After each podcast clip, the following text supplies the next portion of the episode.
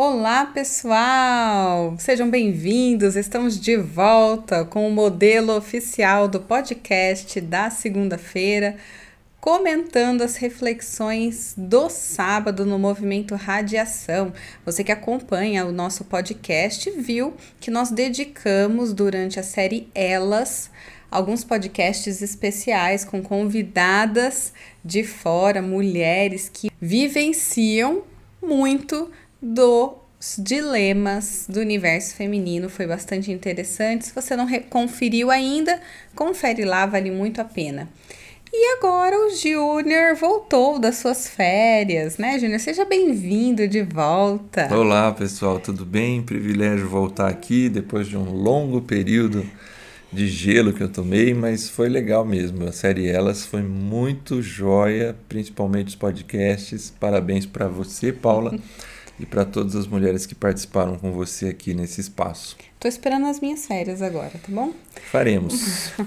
bom, pessoal, hoje a gente começa o novo podcast da série que iniciou semana passada, a série Caminho para a Vida, as propostas de Jesus para uma vida cheia de significado. E hoje nós falaremos sobre os dois primeiros episódios. Eu ganhei uma folguinha semana passada, mas hoje a gente volta com tudo para falar sobre o caminho do perdão e o caminho da profundidade. São dois aspectos fundamentais para seguir na jornada da vida oferecida por Jesus.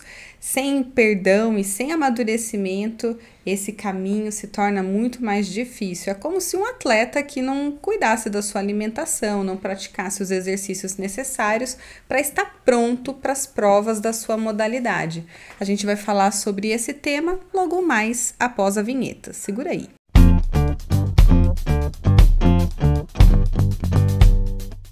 Bom, Júnior, um atleta precisa de boa alimentação e exercícios físicos específicos para competir com chances de ter uma vitória, né? Sim, na verdade, até onde a gente sabe, isso é o básico, né? O fundamental assim de um atleta. Tem muitas outras coisas envolvidas numa vitória de um atleta de alto rendimento. Uhum. Mas se ele não tem o básico, uma boa alimentação e aqueles exercícios que vão trabalhar aquelas partes da musculatura dele fundamentais para a prática, ele é aí que não tem sucesso mesmo. Bom, um atleta ele muda os seus hábitos alimentares e se preocupa com aquilo que come. Foi o que a gente acabou de falar, um dos aspectos fundamentais para a vitória. Uma pessoa normal, ela também precisa se preocupar com o que alimenta o seu interior, não somente aí a sua saúde física, mas o que traz vida para o seu coração, para a sua mente. E a gente sabe que quando não tem perdão, muitas vezes o alimento que nutre esse sentimento é o rancor, a mágoa, por vezes a baixo, baixa autoestima. E esses alimentos, eles são muito prejudiciais para a saúde interior. Sim, muito interessante sua fala, Paula, porque realmente ao escolher o perdão, que, que realmente é um alimento que vai fazer bem para a alma, né? É, alguns alimentos fisicamente eles são eles fazem muito mal, né? A, a, gente chama isso de junk food, né? Uhum. É, mas o bom alimento, ele, ele vai ter os nutrientes necessários. E o perdão, para fazer essa comparação que você vem fazendo, é, qual é o alimento do perdão? É a graça, a misericórdia, a bondade, a paz de espírito. Coisas que vão tornar o emocional, o interior de uma pessoa, muito mais saudável. Júnior, sabe que esses dias eu tava ouvindo um. Sobre outro tema, eu tava ouvindo um, um estudo que fizeram sobre a raiva. Hum. E diz que a área do cérebro que é acionado quando nós sentimos raiva é a mesma área do cérebro quando nós exercitamos o nosso corpo. É mesmo? E que Olha nutrir a raiva é como se a gente estivesse fazendo um exercício de alto impacto, aquilo traz cansaço, traz fadiga muscular, é como se a raiva fosse um antídoto para nós mesmos, antídoto não, né? Fosse um veneno, né? um veneno para nós mesmos. Olha que Sim. interessante. E quando a gente não tem o perdão, a raiva é um desses sentimentos. Eu acho que a gente vai até comentar um pouco mais sobre os aspectos aqui. E se eu não me engano, nós trouxemos na série Relacionamento Vertical um estudo do professor Everett Worthington. Sim, foi. E hoje a gente traz ele de novo. Ele estuda sobre perdão, humildade e ele tem um estudo específico que vai mostrar que o perdão faz bem à saúde. Ele fala assim que provavelmente não é apenas hostilidade e estresse que ligam falta de perdão e problemas de saúde. De acordo com uma recente revisão da literatura sobre perdão e saúde de um outro cientista também, o Michael Schroeder, acho que é assim que pronuncia, não sei é, eles publicaram juntos eles falam que a falta de perdão pode comprometer o sistema imunológico em muitos níveis. Por exemplo, eles falam que quando tem a falta de perdão, pode prejudicar a produção de hormônios importantes e até interromper a maneira como as nossas células lutam contra infecções, bactérias e outras outros males, é, como por exemplo a cárie. Olha que interessante. Caramba. Olha isso, muito, muito legal, né? E é interessante porque eles conduziram uma pesquisa sobre perdão com 1.500 americanos, perguntando até que ponto cada pessoa praticava e experimentava o perdão. E quando eles falaram de perdão, eles falam do perdão dos outros, o perdão de si mesmo e também se eles haviam experimentado o perdão de Deus. Olha que interessante. E os participantes também relataram sobre a sua saúde física e mental. Então, eles cruzaram esses dados uhum. e mostram que as pessoas que praticaram o perdão eram menos propensas a relatar sintomas de sofrimento psicológico, como nervosismo, inquietação e tristeza. Olha que interessante. Muito legal. É muito, muito interessante esses estudos. E mais uma vez a gente vê o valor da Bíblia, né? É óbvio que a Bíblia não tem preocupações científicas, né? principalmente dessa ciência produzida aqui do período moderno para cá, né? É porque não é a preocupação dela, Exatamente. né? Exatamente. Mas olha o salmista, é, o poeta, né, bíblico, no Salmo 32, verso 3, ele fala assim: Enquanto escondi os meus pecados, o meu corpo definhava de tanto gemer ele relaciona a ideia de não receber perdão com, com o corpo sofrendo, com uhum. dores Olha fortes isso. no corpo. Olha isso. É, então, assim, a relação que ele faz entre um coração com mágoa, uhum. com raízes de amargura uhum. e, assim, sintomas físicos. Acho que mais uma vez a gente volta, então, o que é que nós estamos como que é que nós estamos nutrindo a nossa saúde espiritual. E por isso que é tão importante a gente encontrar significado que é oferecido por Jesus ao praticar o perdão. A gente só encontra esse significado quando a gente perdoa. Sem o perdão, nós não podemos encontrar é isso. Se praticar o perdão, que foi que, que é um termo que é utilizado ali nas pesquisas e que você utilizou agora, na verdade a gente disse, falou isso muito lá no primeiro episódio da série, né? O que, que significa praticar o perdão? É receber o perdão de Deus, uhum. se perdoar Sim. e perdoar os outros. Sim. Sem isso, é, é, é como um atleta. É, é, a pessoa quer ser um atleta, mas não quer mudar a alimentação. É. Sem mudar essa alimentação da alma, recebendo o perdão de Deus, uhum. se perdoando e perdoando os outros, é, é impossível viver a caminhada para a vida que Jesus oferece. Essa vida cheia de significado, ela passa a ser possível quando a gente muda a alimentação, isto é, quando a gente pratica o perdão. E também acho que é o primeiro passo para alguém que quer aceitar Jesus como Salvador da sua vida, porque você deixa de ter um lugar que era talvez o do egocentrismo e passa a dar lugar para Jesus. E ao dar lugar para Jesus no seu coração, necessariamente você pede perdão por aquilo que te afastou até ali do relacionamento com Jesus, que as pessoas chamam de pecado, que nós chamamos de pecado.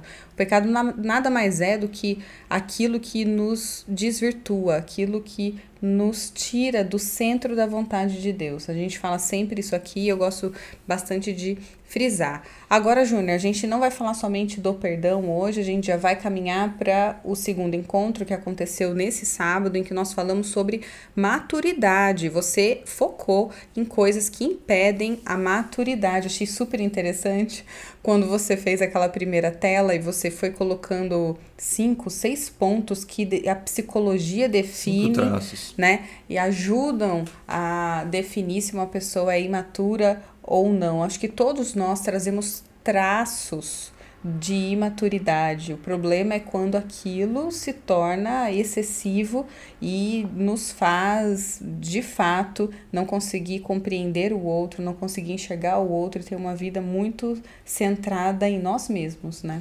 Sim, a proposta de Jesus para essa caminhada da vida, ela precisa lidar com o nosso passado ou com aquilo que habita dentro da gente, né? Por isso a gente começou pelo perdão. Uhum. Só que a proposta de Jesus também passa pelo fator do aprofundamento. Sim. A gente precisa fazer essa caminhada para o aprofundamento. Uhum.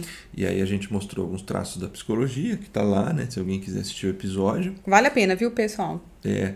E, e aí a gente falou num texto em Lucas 8, uma parábola conhecidíssima de Jesus, o semeador saiu a semear, né, e a semente vai caindo em alguns tipos de solo. Uhum. E aí a gente fez a relação, pessoas que parecem uma terra, um coração sem dono, né? Sim. Pessoas que todo mundo pisa, tudo que fala magoa, uhum. todo mundo entra demais assim na intimidade, no emocional da pessoa, uma pessoa sem proteção, né? Uhum.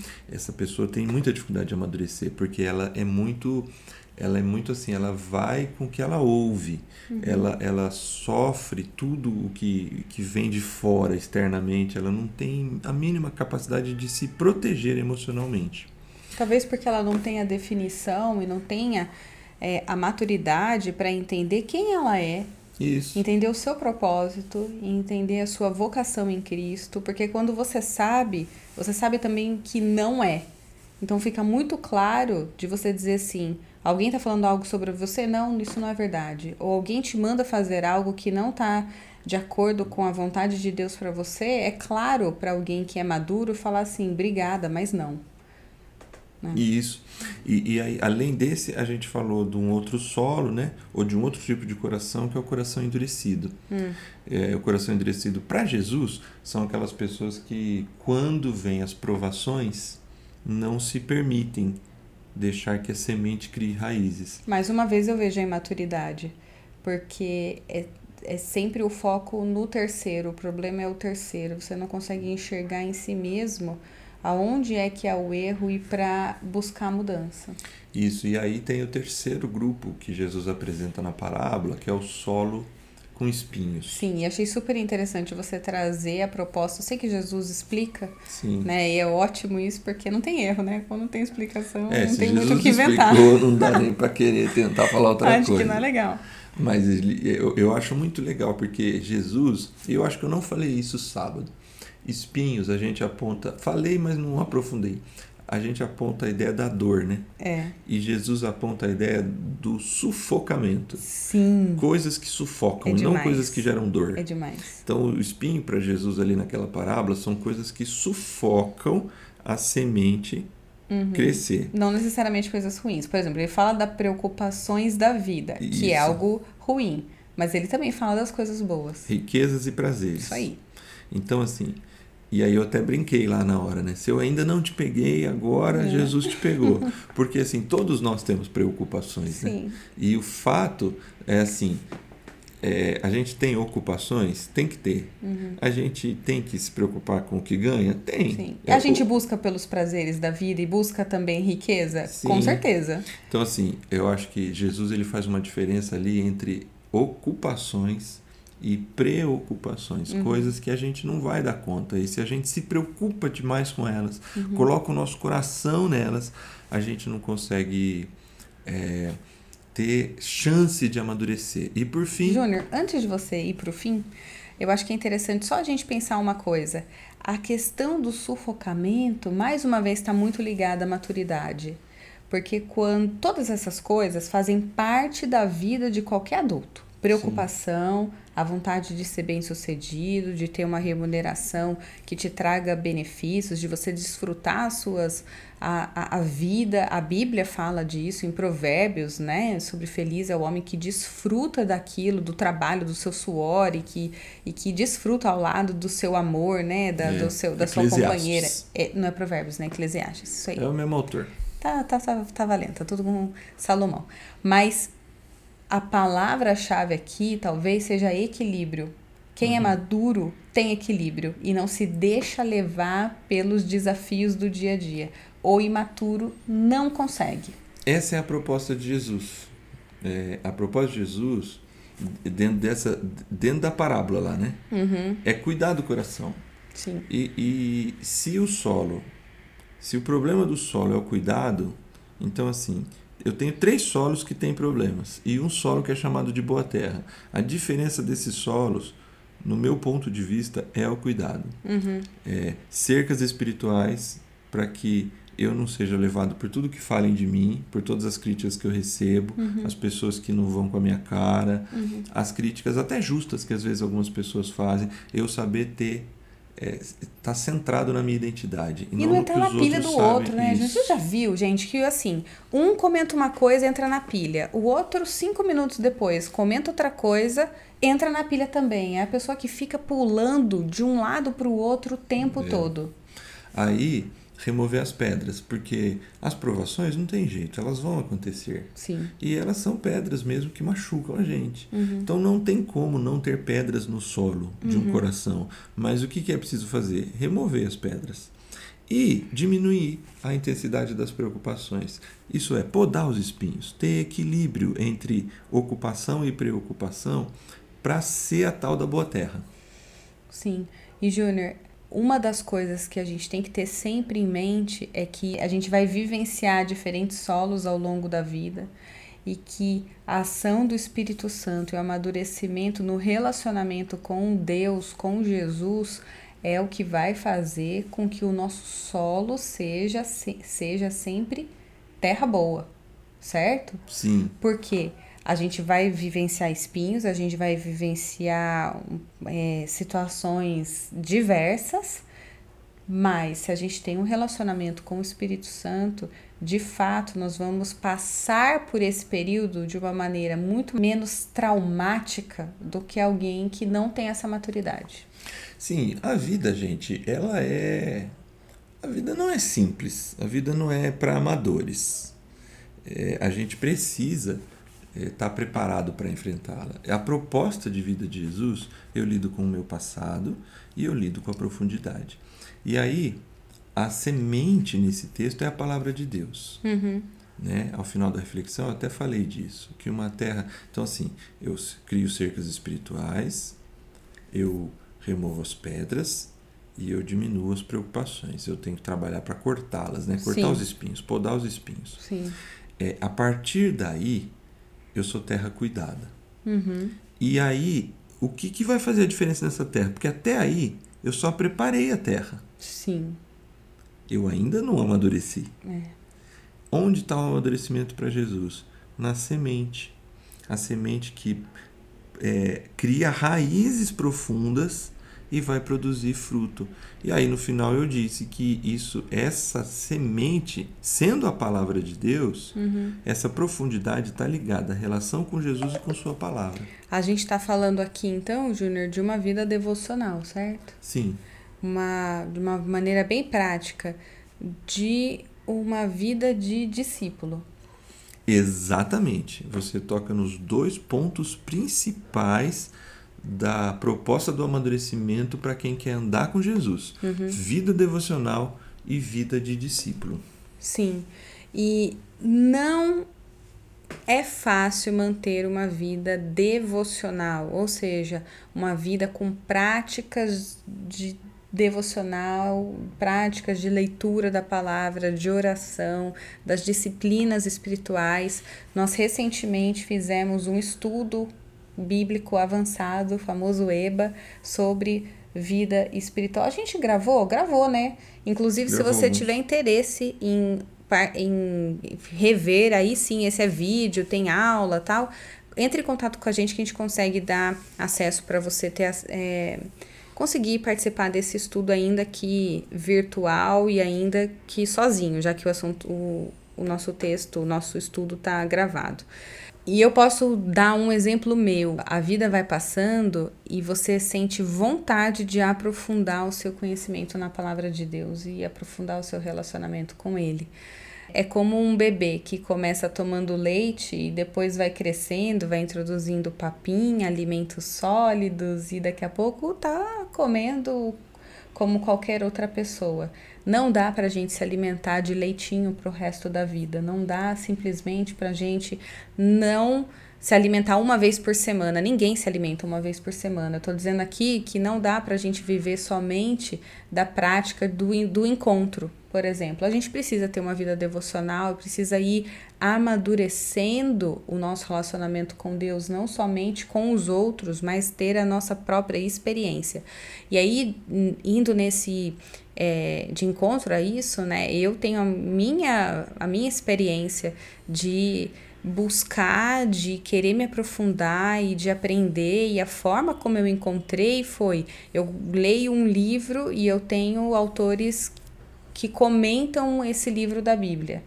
Então é muito legal porque no começo eu mais consumia o que o autor estava dizendo, porque ele traz muita informação de de, é, da época, cultura, contexto, né? contexto, que é super legal e que faz toda a diferença na hora que você está estudando, fazendo um estudo mais avançado.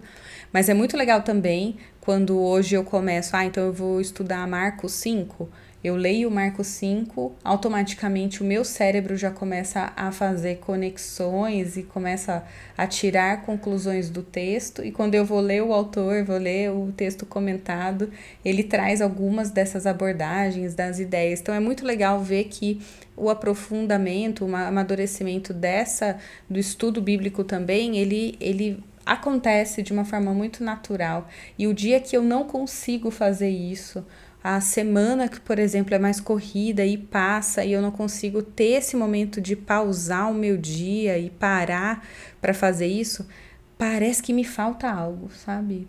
É como se não, não tivesse completo. É, é muito interessante. É, você falou da alimentação, né? Mas como a gente relacionou a alimentação com a questão do perdão, e a gente estava falando também da questão do exercício físico, vale a mesma, o mesmo exemplo que você deu, né? ninguém tem resultados com exercício físico uma vez por semana, né? Não. O exercício físico, todo mundo fala, né? Tem que ser no mínimo aí duas, mas assim, o pessoal fala três, né? É. Três vezes por semana, regularidade, para começar a ter resultado, né? Imagina um atleta de alto rendimento, ele se exercita todos os dias, né? Então, essa vida devocional, ela, ela é muito valorosa. E a vida devocional, ela encaminha a gente para a vida de discípulo. Sim. E o que, que é a vida de discípulo? É a vida do aluno, uhum. daquele que decide aprender mais sobre Jesus e com Jesus. Então, se a terra tem que estar boa para amadurecer, só que é o contato, é o contato com a palavra de Deus que vai fazer diferença. Então, por exemplo, você começou a falar do estudo devocional, né? Uhum. Esse estudo devocional que você está vivendo com Marcos, é, você até citou o livro que você tem lido, né? Uhum ele, Evangelho. o Evangelho de Marcos, ele vai se tornar, ele vai tendo um processo de aprofundamento. Você uhum. vai relacionando conceitos.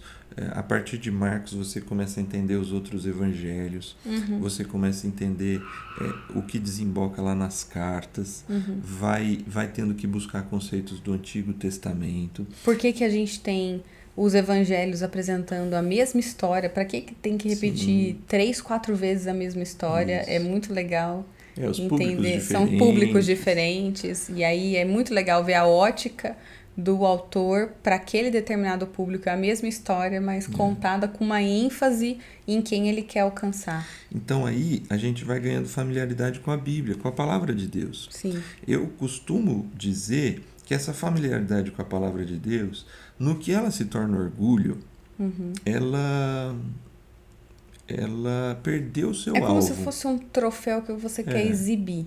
Eu acho que eu, na minha, eu, eu passei um bom tempo assim na minha infância, adolescência, em que essa era a realidade dos contextos assim de, de igreja, né? Uhum. A gente tinha que ter um, um verso decorado, a gente tinha que saber cantar a musiquinha do Gênesis a, até Malaquias e de Mateus Ah, mas eu vou falar que essa é Apocalipse. importante, tá? Eu sei que é importante. Para saber- criança é ótimo. Não, para adulto também. Hoje, Sim. várias vezes, ah, tá lá, vai, encontra Judas. Mas- Aí saiu Gênesis, Êxodo, Levítico, vou cantando até chegar o Judas, eu sei onde tá. Pois é, mas o que, qual é o problema disso? É você se tornar uma pessoa, às vezes até inconveniente. Sim. Porque se, se- a gente liga o conhecimento da palavra de Deus com um conhecimento técnico. E o técnico é importante. Uhum. É, eu fiz teologia, eu gosto disso. É, eu sei às vezes que a gente conversa às vezes é, sobre assuntos de Bíblia, né? E assim, para mim alguns assuntos é, eles têm uma certa naturalidade, mas esse não é o foco da vida do discípulo. A Bíblia para o discípulo, ele não é para eu saber mais quantos mais versos eu sei, o que mais eu entendo das doutrinas, mas é o fato de eu conseguir lidar bem com o ensino, o quanto aquilo me, me impacta para minha vida, para a vida do- dos meus relacionamentos e etc. E aí, o mais legal é, é a importância, e aí os evangelhos são fundamentais, estilo de vida de Jesus. Sim. Esse estilo de vida de Jesus, que, que é estilo de vida do discípulo, porque o discípulo não é só um aluno como hoje, que vai numa escola, mas o discípulo, ele tem um mestre e ele quer ser imitador do mestre, ele quer se parecer mais e mais com o mestre. Então, assim, amadurecer, em resumo, tendo terra boa, é conhecer mais a palavra de Deus e viver como Jesus viveria, o estilo de vida de Jesus. Essas duas coisas são fundamentais. Para que a semente do evangelho crie raízes em você, Isso. certo? E você tenha maturidade para poder fazer os outros dois movimentos que a gente vai falar depois. Ótimo, muito bem, Júnior. Vamos pro refletir, experimentar e expressar? Vamos. Tava com vontade, né? Falou bastante hoje. Vamos lá então. Bom, para refletir, reflita aí quais são as áreas da sua vida em que você ainda fica preso ao passado e que precisa liberar perdão ou receber perdão. Essa não é uma tarefa das mais simples, diria que ainda é uma tarefa bastante complicada, mas que vai ser fundamental para o seu processo de amadurecimento da fé. É não ter nada que te prenda, nenhuma raiz de amargura que te impeça de criar, de cultivar uma terra boa para receber e florescer a palavra de Deus, a vida, o relacionamento com Cristo no dia a dia. Experimente conhecer mais da palavra de Deus. Eu, de forma muito prática, faça a experiência de definir um, um livro da Bíblia. Eu te sugiro um dos evangelhos. É, e, e Evangelhos, Evangelhos Mateus, Marcos, Lucas, João. ou João. Sim. E escolha um livro devocional sobre esses um desses quatro, aquele que você escolher, para te acompanhar na leitura. Alguém que você leia o primeiro capítulo de João e um comentarista experiente da Bíblia que possa te ensinar um pouco sobre o que tem ali por trás daquele primeiro capítulo daquele evangelho que você escolher. De forma bem prática, faça essa experiência com um livro da Bíblia, no caso um dos evangelhos, e você vai ver como isso vai fazer diferença para você. A gente vai deixar na descrição, acho que seria interessante, pelo menos dois autores para o pessoal procurar, autores que vão, talvez não vão trazer uma abordagem tão teológica, pesada para alguém que está começando a fazer esse devocional, mas a gente pode trazer pelo menos um autor, o Hernandes Dias Lopes. Dias Lopes, que é o que eu tenho feito hoje, que ele é, ele é devocional, então várias vezes eu me pego é, muito entusiasmada porque ele não traz somente é, um, o contexto, mas é, o- é um estudo devocional, você se enche da palavra de Deus mesmo. O Tim Keller também é um cara bom. Legal. Ele é um pouquinho mais teológico que o Hernandes Dias Lopes, mas os comentários deles assim do livro são comentários extremamente edificantes. Legal. A gente deixa escrito para o pessoal saber, né? Isso. Expresse o É isso estilo aí. de vida de Jesus. Eu É acho aí. que esse é o desafio do radiação, né? Uhum. É expressar o estilo de vida de Jesus. Servir as pessoas, Uhum. comer e conviver com as pessoas, ouvir as pessoas, Contar a sua história. contar a sua história, contar boa notícia para as pessoas e ter uma vida que descanse em Deus. refletir, experimentar e expressar o amor e a graça de Deus por onde você for.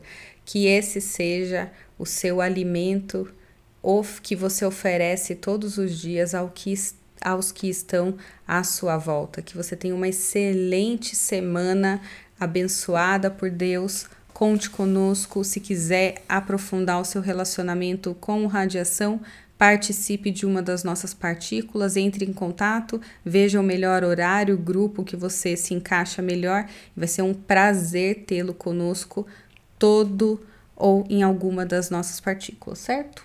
Certo. Pessoal, um beijo a todos. Foi ótimo, Júnior, falar com você hoje aqui. Até semana que vem. Tchau, tchau. Tchau, pessoal.